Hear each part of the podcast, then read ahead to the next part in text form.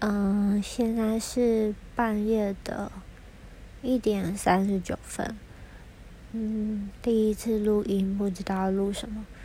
其实只是想要完成自己想要当广播人员的一个心愿。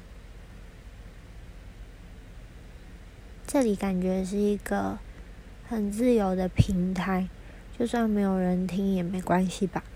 只是以前就会有一个毛病，就是听自己声音的时候会觉得很尴尬，尤其是录下来的上课报告的声音。